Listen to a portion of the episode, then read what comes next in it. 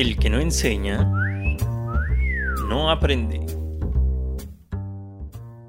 Hola, ¿qué tal? Nuevamente desde la Serranía Poblana, les agradezco su compañía y les deseo fortuna en cada actividad que emprendan, principalmente a todas aquellas personas que ya han iniciado sus clases y a quienes la siguiente semana también retomarán sus labores académicas.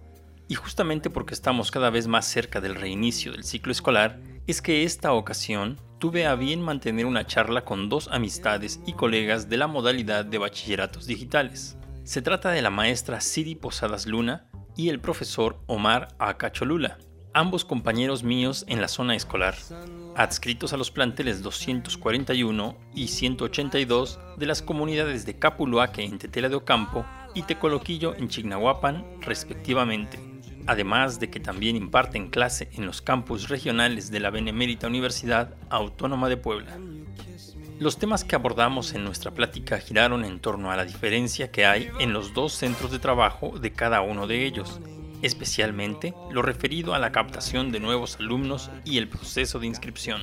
Los dejo entonces en confianza y deseo que disfruten generando ideas al escuchar nuestra conversación.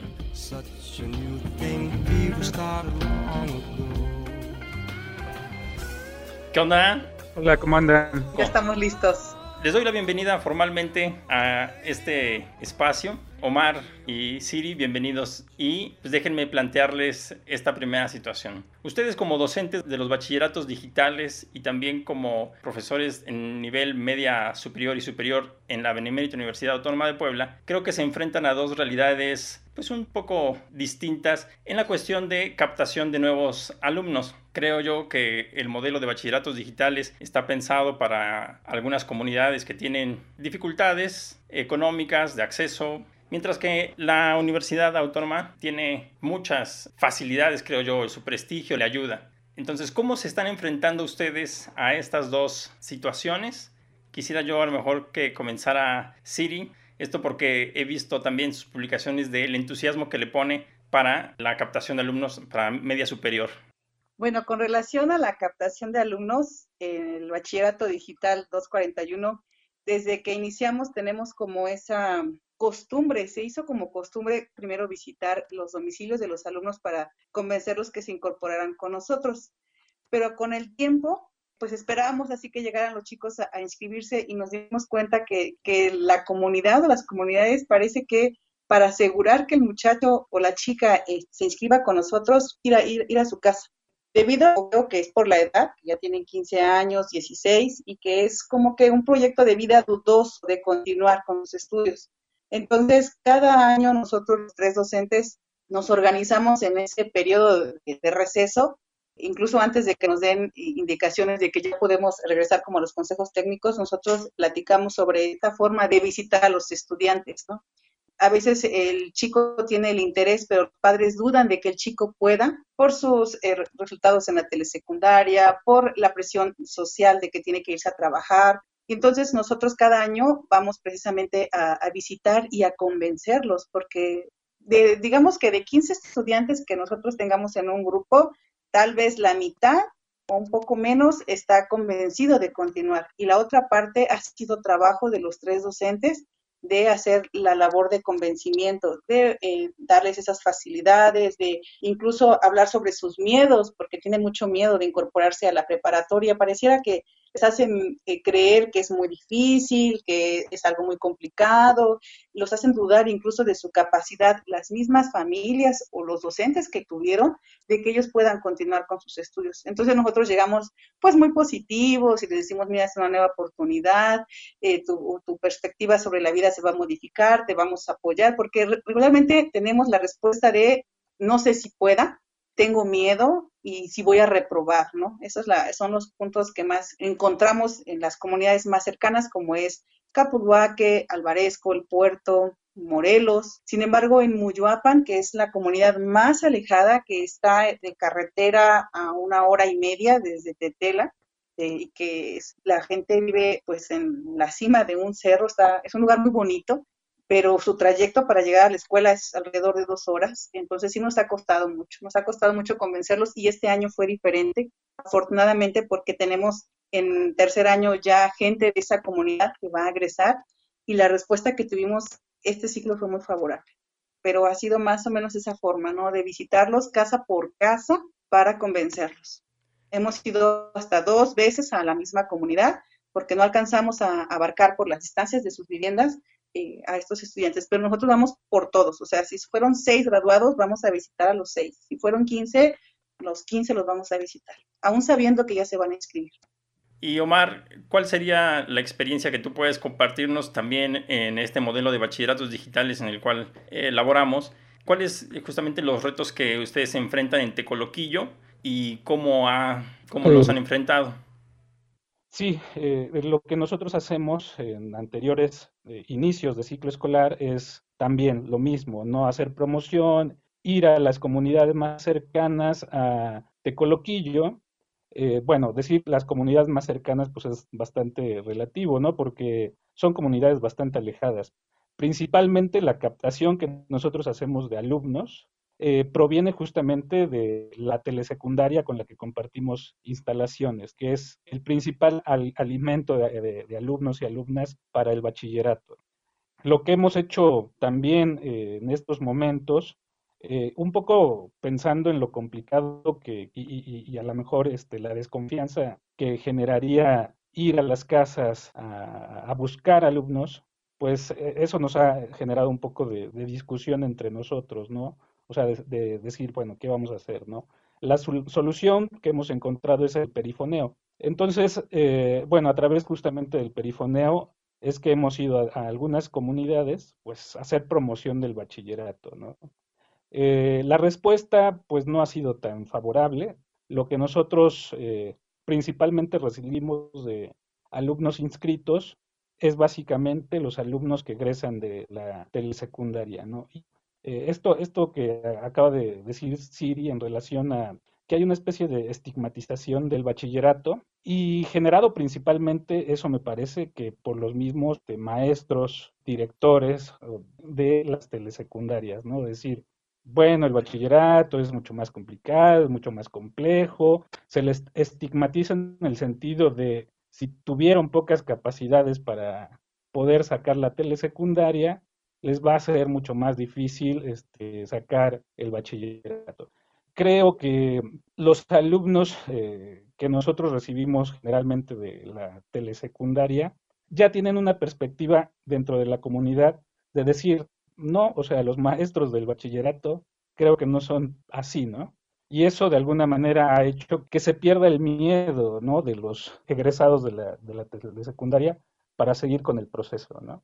Entonces, en estos tiempos de COVID, básicamente el bachillerato se alimenta en inscripciones de los egresados de la telesecundaria. En este ciclo escolar egresaron yo creo que unos 15 alumnos de la telesecundaria y son esos alumnos los que pasan directamente al bachillerato. Bueno, yo también quiero platicarles así brevemente el contexto que vivimos.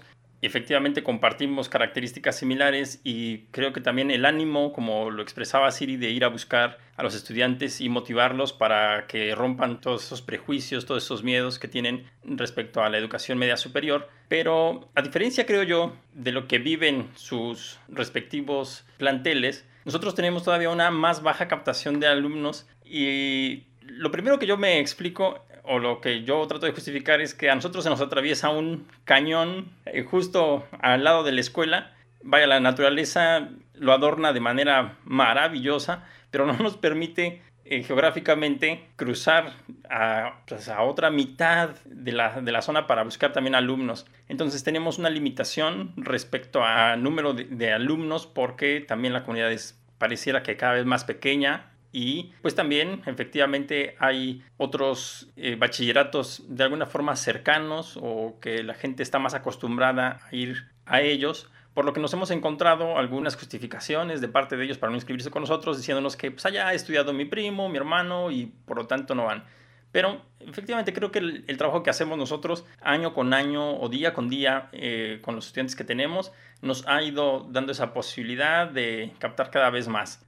Bueno, Quiero entonces que pasemos a este otro punto, decía yo, de comparación. Este año la UAP ha ido postergando el examen de admisión, pero pues eso, o sea, tiene un examen de admisión para poder inclusive hasta rechazar alumnos, algo que nosotros no nos podríamos dar el lujo. Y en el caso de media superior, que es el nivel que trabajamos nosotros eh, en conjunto, pues también dio la noticia de que va a aceptar básicamente a todos los que hayan hecho solicitud y por lo tanto, pues también ha hecho temblar a las escuelas particulares o algunas otras instituciones que se nutrían de esos alumnos que en determinado momento habían sido rechazados. ¿Cómo viven ustedes también como docentes de la UAP este proceso de, insisto, de recepción de alumnos? En este ciclo, al parecer yo no voy a estar trabajando con los chicos de nuevo ingreso, eh, parece que se va a trabajar de otra forma nuevamente en línea.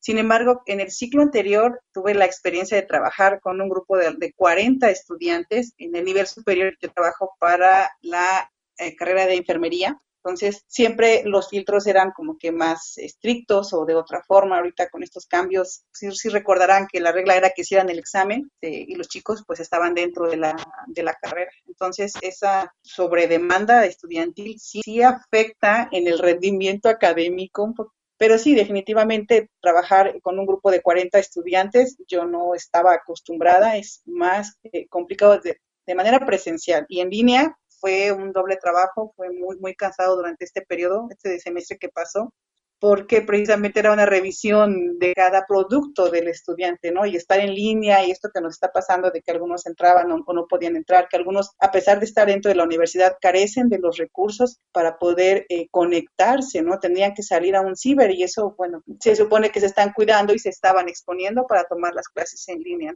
Es diferente porque yo estoy desde la comodidad de mi hogar, eh, organizando la clase, teniendo mis productos y dando la hora. Eh, me he llegado a poner de acuerdo con los, con los grupos, ¿no? Para poder dar la clase completamente diferente a lo que estamos viendo en los bachilleratos digitales. Y Omar, tú sí estás en media superior eh, dentro de las prepas WAP. ¿Cómo estás ahorita en ese proceso? ¿Vas a llegar y pues nada más échenmelos, ¿o cómo es? Eh, bueno, en principio quiero hablar acerca de esta cuestión de dar clases en línea, que se va a hacer básicamente en la preparatoria. Bueno, la, la pagó una licencia de Microsoft para que todos los maestros de la preparatoria demos clases a través de Teams. Esto más que desahogar una presión en el maestro, la genera, ¿no? Porque es como una cuestión ideal para las instituciones que generalmente ejercen un poder sobre los otros. Estamos en un estado de vigilancia constante con respecto a qué deja de hacer el maestro o qué hace, ¿no? Entonces, esto le mete una presión enorme a todos los maestros, maestras de la UAP. Pero bueno, eso sería tema de otra conversación. Entonces, sí, efectivamente, como tú lo acabas de decir, la UAP aceptó a todos los que hicieron examen para educación media superior, por ejemplo, en nuestro caso, que tenemos una capacidad para recibir en instalaciones de 80 alumnos, más o menos, se abren generalmente en cada ingreso dos grupos. Bueno, en este caso se abrirán tres grupos. Por lo tanto, la, la UAP se ha tenido que poner en la tarea de buscar maestros. En mi caso, por ejemplo, para este tercer grupo que se va a abrir, pues va a haber otros maestros que van a impartir clases para ese grupo.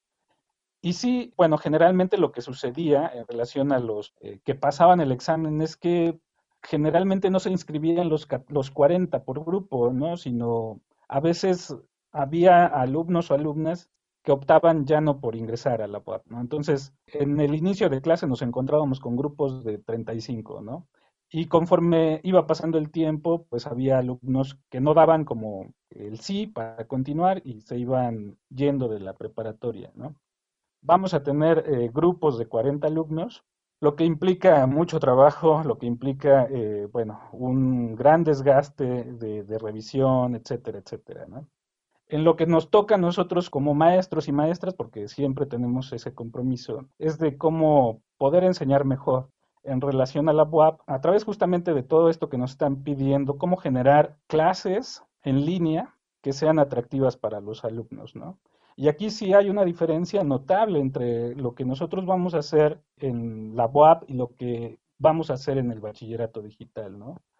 En el bachillerato digital eh, va a ser, como tú decías hace rato, muy complicado hacer uso de este tipo de plataformas, precisamente porque muchos de nuestros alumnos, alumnas no tienen esos recursos, no cuentan con esos recursos tecnológicos y si cuentan con ellos, bueno, en el caso de, de la comunidad de Tecoloquillo, no hay cobertura de señal, entonces eh, se vuelve doblemente complicado, lo que nos lleva justamente a pensar en otro tipo de estrategias, ¿no?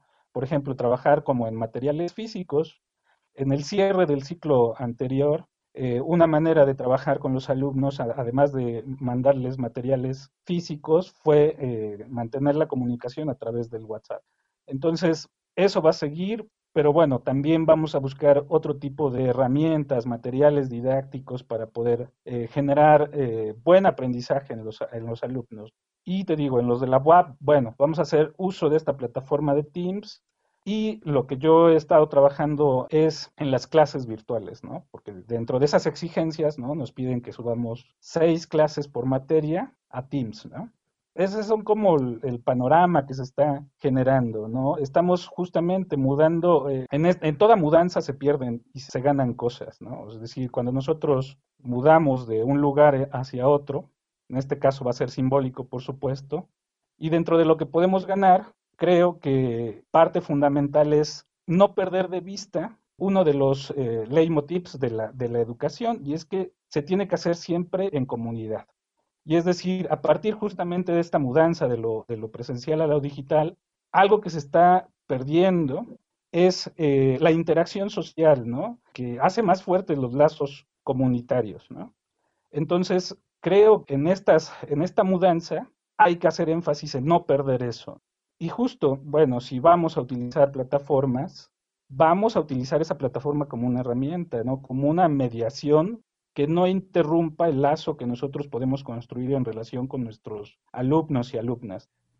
Bueno, yo creo que esto último que estás mencionando de mantener los lazos y sobre todo lo de las mediaciones, que para mí también es muy significativo, también es un tema que yo creo que le, le gusta mucho a Siri por la cuestión socioemocional que le llamamos de forma institucional.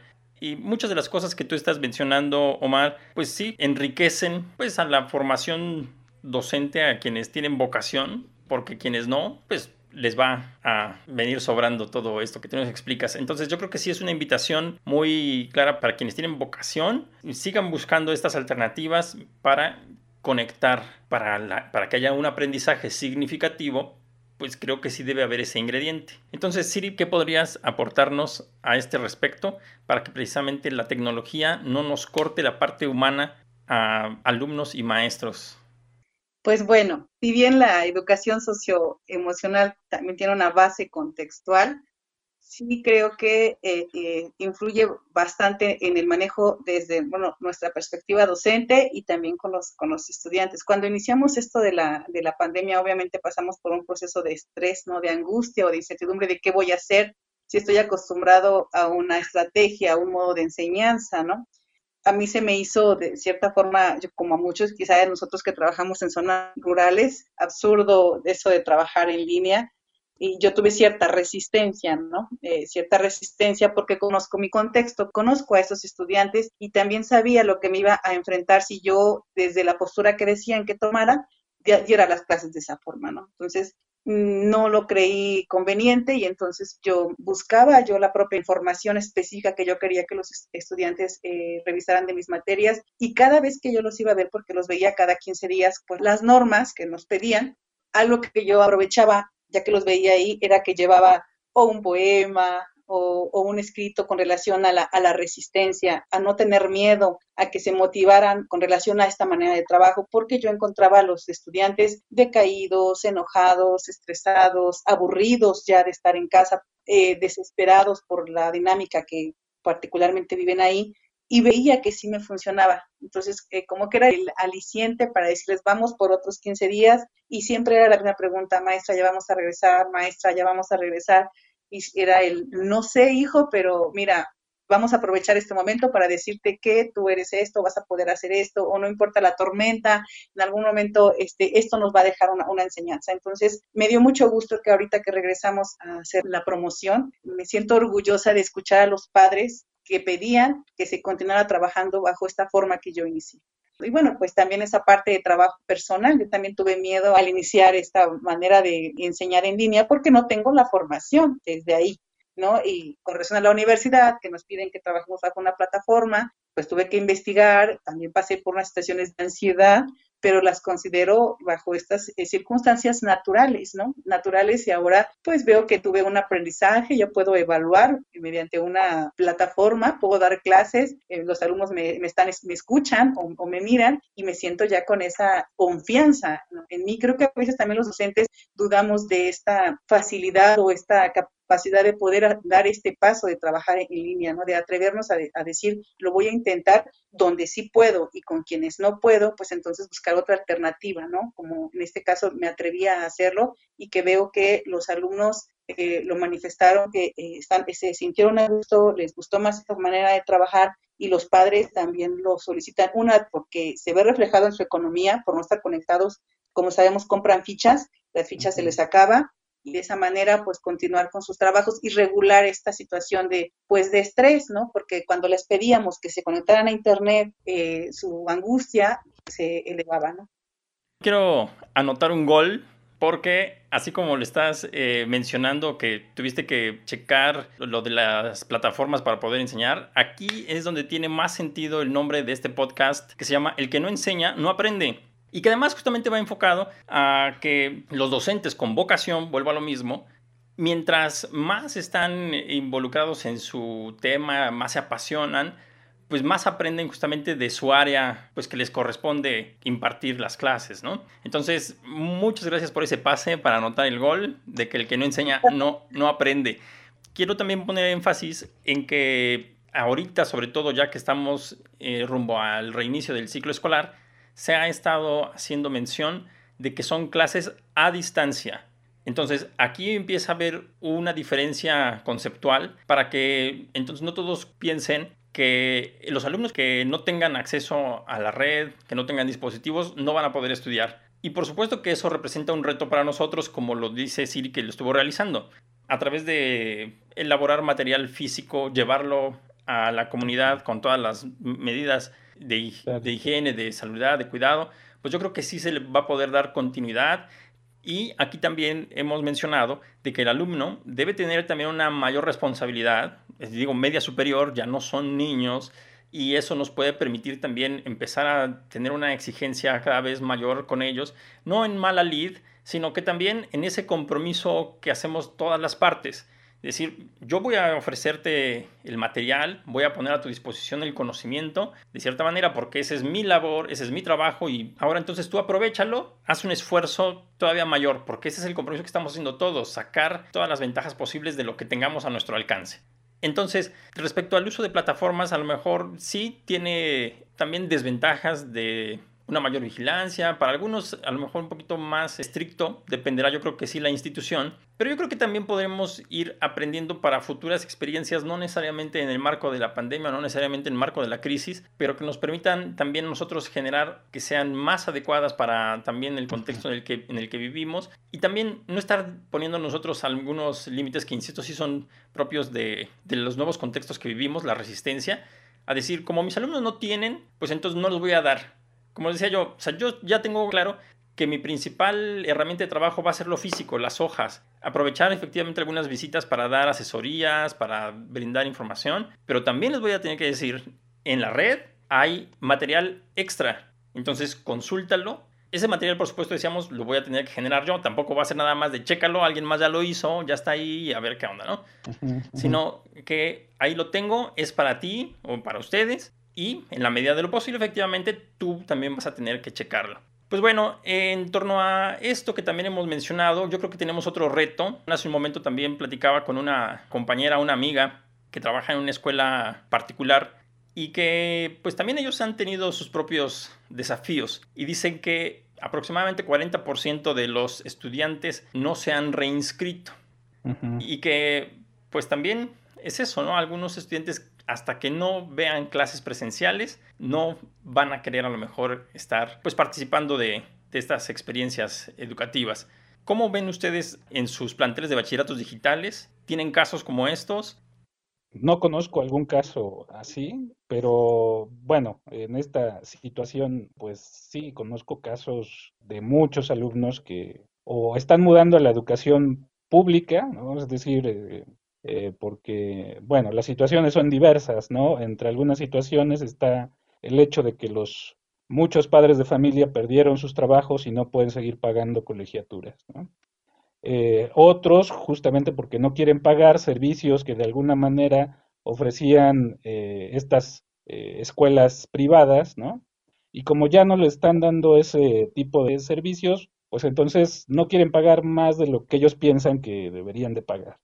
No sé si en las comunidades se está presentando este tipo de, casos. En, en, Percoloquillo no sé de, algún caso en específico, pero sí, o sea, también esta desconfianza en las clases en línea de decir, es que no van a aprender nada, ¿no? Es que será una pérdida de tiempo. Entonces no lo escribo, voy a dejar pasar este año y hasta el siguiente ciclo lo voy a inscribir.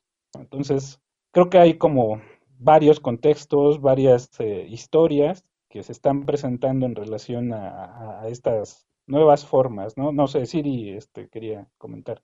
Sí, eh, en mi zona sí se llegó a, presentar este tipo de incertidumbre. De hecho, cuando nos repartimos en los años anteriores en las comunidades, lo que hacíamos es que a veces eh, dos docentes nos íbamos a una comunidad y otro docente se iba a otra, ¿no? Pero en estas circunstancias decidimos ir los tres para que los alumnos de las telesecundarias que dudaban en ingresar, que tenían miedo también por esta situación, porque aseguran que no aprenden que no sirvió este espacio que tuvieron con las telesecundarias, porque mencionaban que les dejaron un par de tareas y que los maestros ya no regresaron o que ya no los buscaron y los chicos tienen mucha este temor de que vivan lo mismo con nosotros.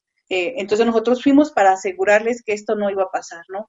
Que estamos pensando crear videos para hacérselos llegar vía WhatsApp o en sus USBs cada vez que les llevemos las bitácoras hacerles llegar el video o algún algo que pueda servirles, ver la manera de estar revisando sus actividades y complementando eso que ellos hicieron en sus apuntes para que entonces los, pudiéramos e incluso tranquilizar, ¿no? Porque en, la zona donde yo trabajo hay mucha eh, resistencia a poder enfrentarse a alguna situación nueva, siempre, siempre está el temor de no voy a poder, mejor me quedo, mejor no lo intento, pero nos encargamos de convencerlas y algo que ayudó mucho esto definitivamente es la beca tengo que decirlo, ayuda a que el estudiante se atreva a vivir esta experiencia tanto en línea como presencial en un futuro, porque ya los tranquiliza un poco el poder tener un, ingreso con el que puedan sufragar estos gastos de conectarse a, a, Internet o de pagar algunas copias, ¿no? Esto nos está ayudando porque vimos la respuesta muy diferente a otros años con relación a la inscripción.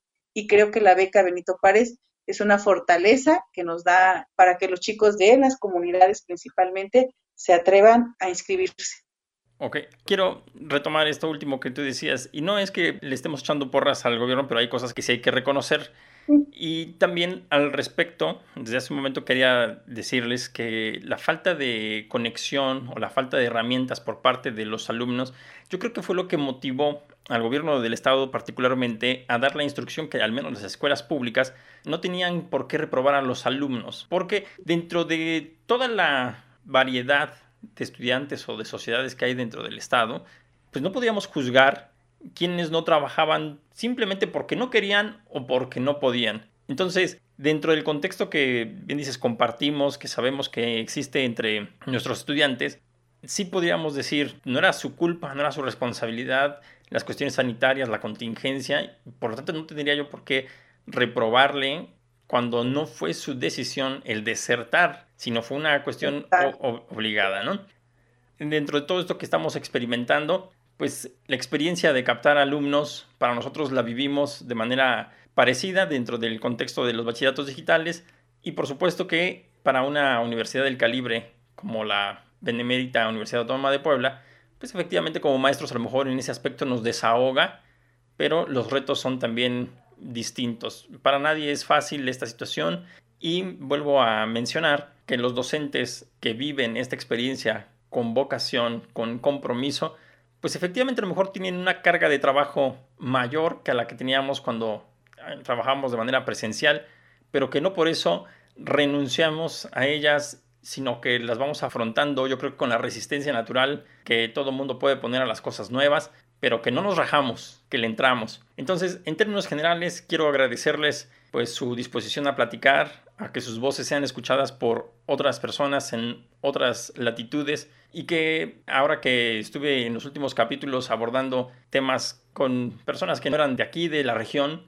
me platicaban sus propias características. Yo creo que ahora me siento también muy a gusto al platicar con ustedes. Sé que son también docentes comprometidos. Realmente dan más allá de lo que a veces corresponde simple y sencillamente nuestra obligación laboral y que eso también hace que los muchachos se motiven. No es porque nosotros lleguemos con una varita mágica a ponerles el gusto por el estudio, pero el trabajo constante, el trabajo que hacemos para que ellos se beneficien, es también una de las grandes satisfacciones que nos deja el trabajar en la educación pública, que por mucho tiempo también ha sido demeritada. Antes de cerrar, quiero recomendarles la serie de Netflix que se llama Better Call Saul. Es el spin-off de Breaking Bad, Breaking Bad efectivamente, en donde justamente el abogado James McGill estudia leyes por correspondencia. Y esto hace que su hermano, también un afamado abogado, no le tenga aprecio simple y sencillamente porque su educación fue por correspondencia y no en una institución de prestigio. Es un personajazo. Quien no haya visto todavía Better Call Saul, yo les recomiendo todas las temporadas que van hasta el momento y espero con ansia la siguiente, porque pues además es yo creo que todavía mejor que Breaking Bad. Así es que vamos a entrarle todos con muchas ganas. Yo creo que también de esto pueden surgir nuevas personas que sepan aprovechar, como dicen, la ola y surfearla. Y pues adelante, ¿no? Nada nos detiene. Un mensaje final, Siri, que quieras también compartir. Y después de ti vamos con Omar.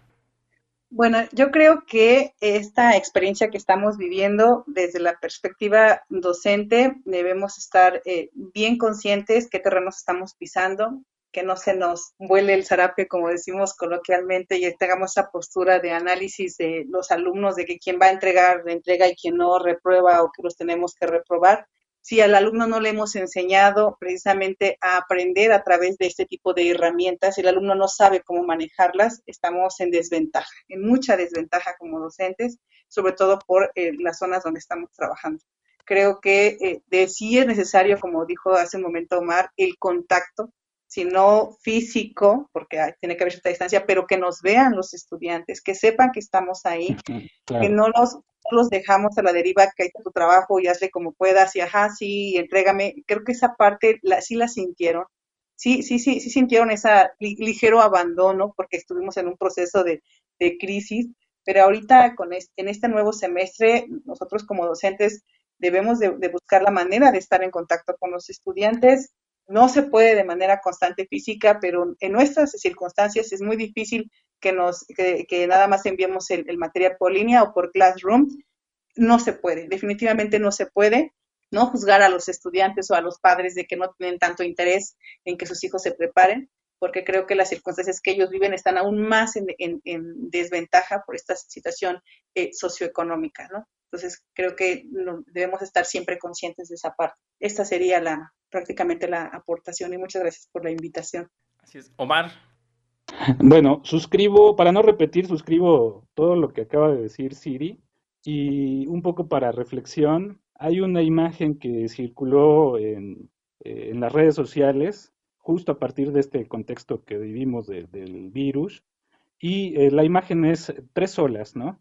Una ola pequeñita que es el COVID, una ola que se cierne sobre esa ola pequeñita que es la crisis económica y otra ola mucho más grande que es el cambio climático. Eh, tomando en cuenta esto, eh, yo eh, justo a partir de esto que estamos viviendo, reflexionaba en el sentido de decir, la educación no puede ser la misma, estamos en un punto de inflexión donde tenemos que hacer otra cosa con respecto a cómo estamos enseñando, cómo estamos educando, qué conocimientos estamos impartiendo, ¿no? No tenemos margen de error porque esas olas que se están cirniendo sobre nosotros eh, nos, van a, nos van a aplastar en algún momento. Entonces eh, yo pensaba, digo, ¿cómo vamos a regresar a impartir las clases? Y no, no digo de todos los maestros o maestros, yo creo que algunos, muchos de nosotros hemos reflexionado justo en torno de esto, ¿no? Pero hay muchos que simulan, ¿no? Y siguen escenificando en ese gran teatro que de repente son las instituciones educativas, el hecho de impartir o seguir impartiendo o hacer como que impartimos este, clases, ¿no? Entonces yo pensaba y les propongo a ustedes, que sé que están comprometidos con la educación, enseñar a los alumnos para que afronten la vida, o sea, es la vida, ¿no? Pensaba en, en algún plan de acción política. En esta idea, justo que planteaba hace rato sobre la de construir la educación en común, pues está el condimento ético, ¿no? Que eso es lo que tampoco se nos debe de olvidar. Pues les agradezco nuevamente que estén aquí y ojalá que, como dice Omar, no regresemos de la misma forma, sino que regresemos recargados. Yo creo que con muchas más cosas que podamos implementar para beneficio de la sociedad que comienza justamente en nuestros alumnos. Bueno, pues muchas gracias. Nos estamos, ojalá que viendo en vivo y en directo. Un abrazo virtual. Gracias, muchas gracias, Yair, por invitarnos. Bye, bye. Bye. Gracias. No es difícil notar las abismales diferencias entre una y otra institución. Mientras que en los bachilleratos digitales, ubicados en zonas clasificadas como de alta marginación, los docentes están involucrados directamente en los procesos de inscripción y captación de nuevos alumnos, donde inclusive hay que irlos a buscar hasta su casa, en las escuelas dependientes de la máxima casa de estudios del Estado, los profesores permanecen, hasta cierto punto, ajenos a esta etapa. Además, la diferencia también incluye la práctica docente, que por las características de las localidades donde se ubican los planteles, aunque sea el mismo maestro, la dinámica escolar tiene que adaptarse para obtener el máximo provecho. Por esta vez ha sido todo. Recuerden que soy Jair Vázquez Cruz y estaré aquí nuevamente la próxima semana para compartir una experiencia más con todos ustedes. Ah, también tengo que mencionar que este podcast ya está disponible para Deezer y iVoox, así que no hay pretexto para escuchar y compartir en la plataforma de su preferencia. Postdata, aunque estamos a favor de su gratuidad, la educación es cara, pero es más cara la ignorancia. Hasta luego.